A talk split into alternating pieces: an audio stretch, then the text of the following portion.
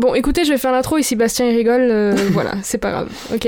Euh, on avait envie de parler des jeux vidéo qui nous ont marqués Mhm, durant toute notre vie, hein, on n'a pas de date particulière, en bien ou en mal. C'est ça. On a deux jeux chacun et on joue à des jeux plutôt différents en général. On a des jeux communs, genre Nintendo et tout ça, Ouais, mais les jeux qu'on joue solo, on joue pas du tout au même genre de, de jeu. c'est ça. Voilà. C'est un peu différent. Donc, on avait envie de parler de ça et d'expliquer pourquoi ils nous ont marqués. Ok, moi, un premier jeu qui est sorti, je vais même pas dire quand il est sorti parce que j'en ai absolument aucune idée, mais c'est Assassin's Creed Black Flag. Tu en as fait l'expérience Oui, pour faire de la merde dessus, mais tué des poules. c'est un c'est un jeu qui, moi, je, je sais pas de toi, dans les jeux, moi, ce qui m'importe beaucoup plus que le gameplay ou la façon dont tu joues, c'est l'histoire.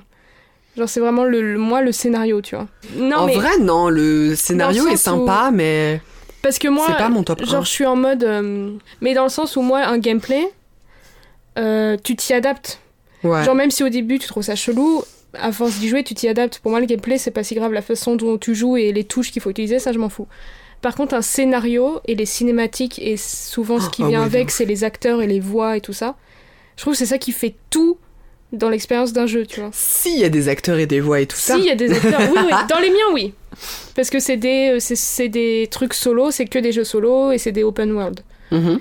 Donc moi, Assassin's Creed, le 4, euh, c'est celui qui m'a... Je crois que je l'avais eu avec la, la PS3 à l'époque. C'est celui qui m'a donné envie de, de faire après tous les autres Assassin's Creed. Mais parce que c'est euh, des jeux qui euh, ont vraiment une histoire et une trame et un truc, c'est un film, quoi. Tu t'y attaches de ouf. C'est vrai. Et c'est là que j'ai découvert, c'est le premier jeu où à la fin, j'étais... euh, Je savais plus quoi faire de ma vie, quoi. C'était vraiment parce que la fin, pour ceux qui, qui ont joué à Assassin's Creed Black Flag, je trouve que la fin, il y a une musique et tout, il y a toute une histoire, il y a toute une... euh, Tout le jeu joue sur un peu un héritage en plus, tout ça. euh. Mais donc oui, pour moi, Black Flag, c'était le jeu qui m'a fait découvrir pour la première fois une vraie histoire, genre. Moi, c'était Pokémon, Donjon Mystère, Explorateur du temps. C'est vrai que le temps s'explore vachement. C'est celui que j'ai jamais fini. C'est possible. C'était sorti, je crois, allez quoi, 2009 2006 Quelque chose dans ce genre, on va C'était dire. avant 2010, oui, je pense. On va dire 2009, voilà. Et en fait, euh, mais euh, c'était trop bien. Mais moi, en fait, c'était nul et bien en même temps. C'est-à-dire que le jeu, c'est j'ai limite tout le temps des cinématiques où il y a énormément de blabla. Tu rentres dans des donjons où c'est tout le temps les mêmes donjons, sauf la musique et les couleurs. C'est tout. Mais en fait, moi, j'avais kiffé parce qu'en fait, c'était vraiment les Il y cinématiques. avait des bonnes musiques. T'avais des oh là là, t'es des bonnes musiques. Qu'est-ce que c'était bien les Il y avait des musiques. très bonnes musiques, je rappelle. Super musique. L'histoire est vachement bien, puis c'est touchant, puis tu t'attaches au personnage, puis à la fin, spoiler alerte, hein, Ah oui, oui, oui. c'est- quand il disparaît. Oh, franchement, j'avais pleuré à Ah oui, l'époque. parce que c'est l'histoire d'un humain qui devient Pokémon, non? En fait, c'est l'histoire d'un humain qui devient Pokémon et ils font une équipe d'exploration, wesh. Et puis Ouais, voilà, et puis ils font des aventures et puis. euh, Mais- Et en fait, le temps se distord et du coup, tu dois battre Dialga qui contrôle le temps. euh. Je me rappelle qu'il y avait ouais, des, des super musiques. Il y a Vladimir Mystère, il y a un, un petit plot twist quand même, c'est sympa.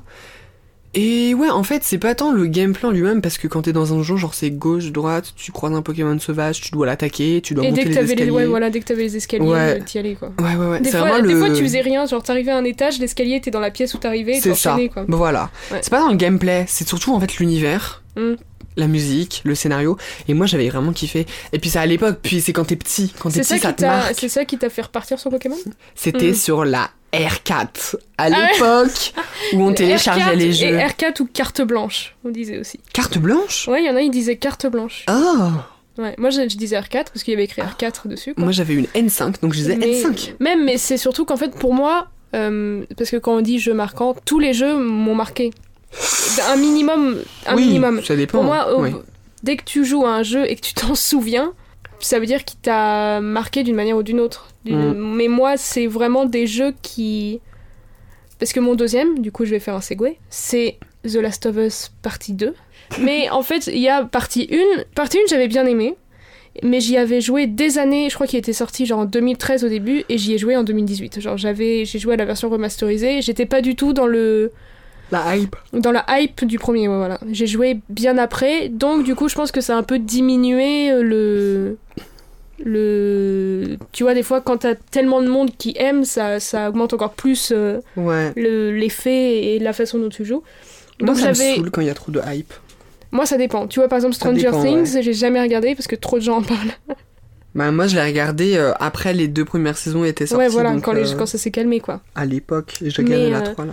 Mais The Last of Us, que ce soit là pour le 1 ou le 2, pour moi, pareil, c'est surtout par rapport à l'histoire, et en plus, c'est. Pour moi, c'est un film jouable.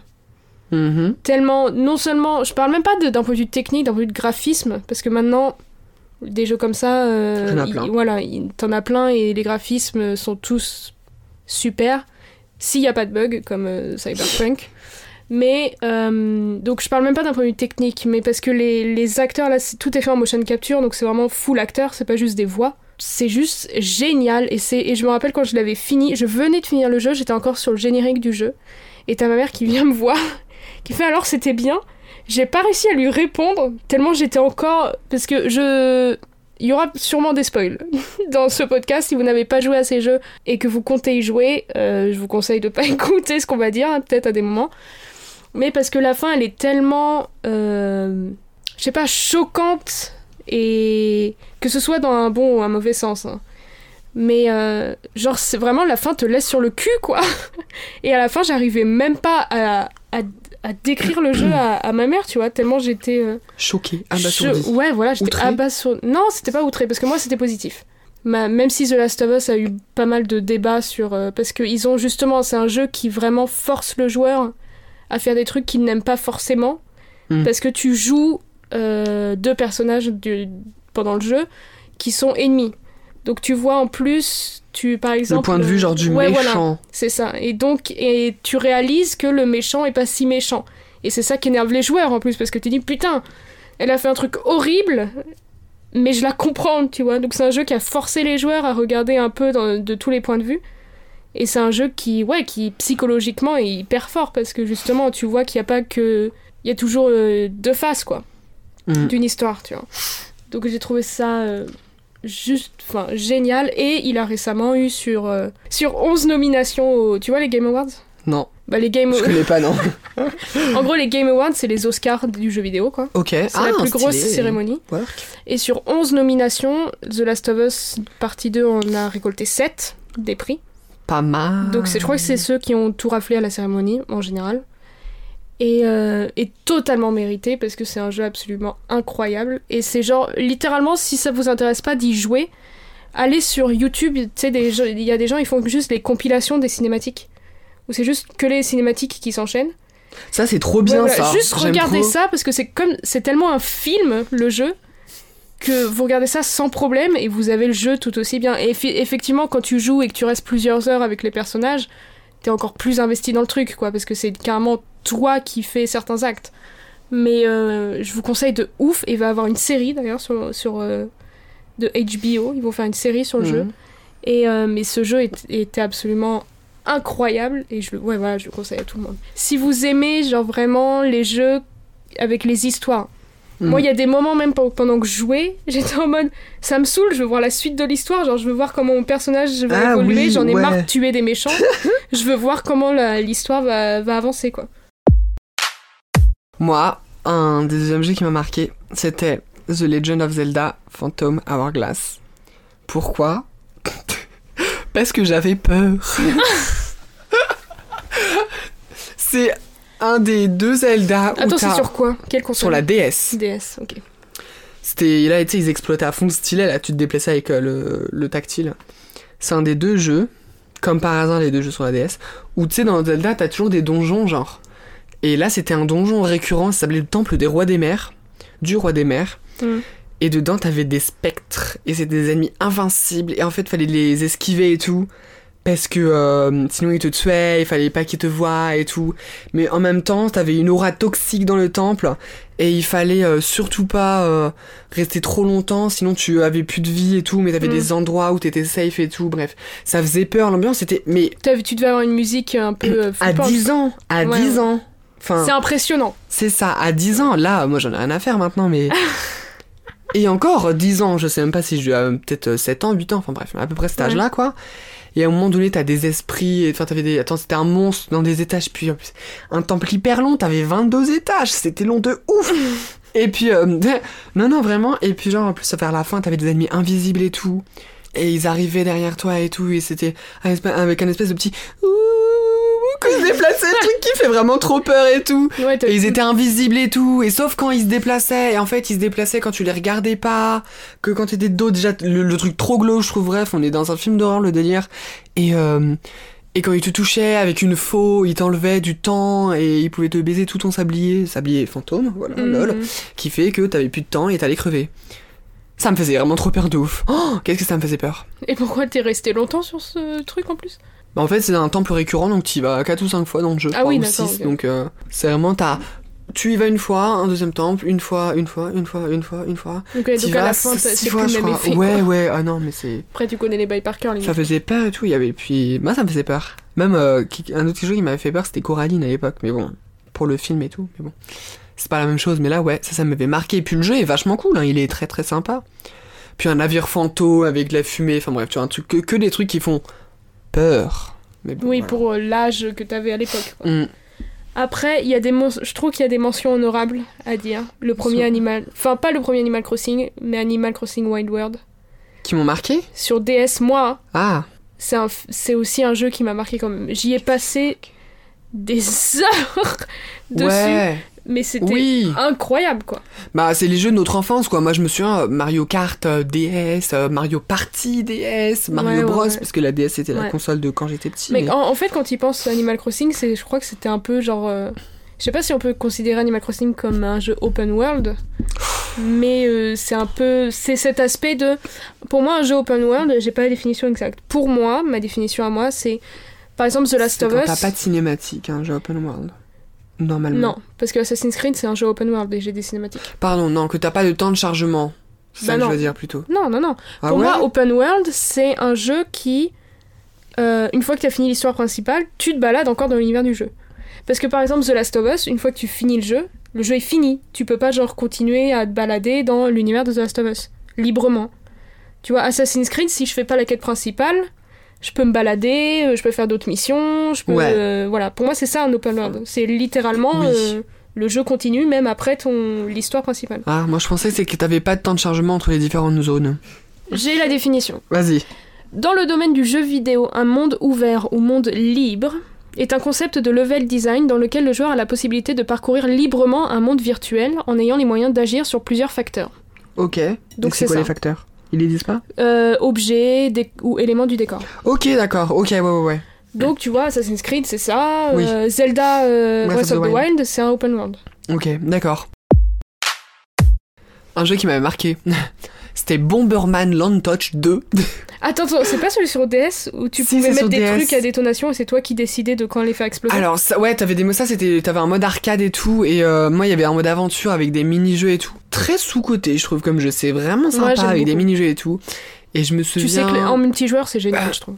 ça c'était trop cool, les modes arcade étaient bien ouais, c'était vraiment chouette. Et t'avais un méchant et à un moment le méchant il il enfin il gèle totalement le monde et tout le monde est un peu genre zombifié mais il bouge pas, genre c'est pas en mode Ouais. zombie zombie euh, Walking Dead mais c'est en mode euh, tout le monde est bloqué, il y a que toi qui bouge dans le monde et tout.